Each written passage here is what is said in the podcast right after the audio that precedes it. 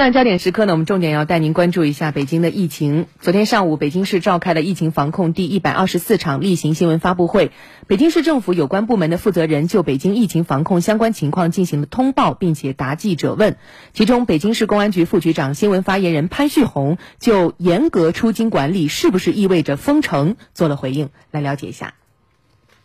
疫情向境外传播扩散，我市迅速采取果断措施。严格、坚决阻断疫情传播渠道，但并不意味着封城。一方面，严禁涉疫风险人员出京，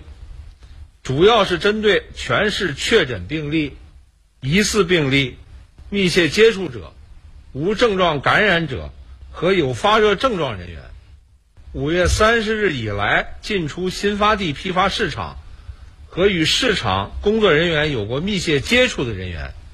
以及中高风险街乡镇人员等三类人员。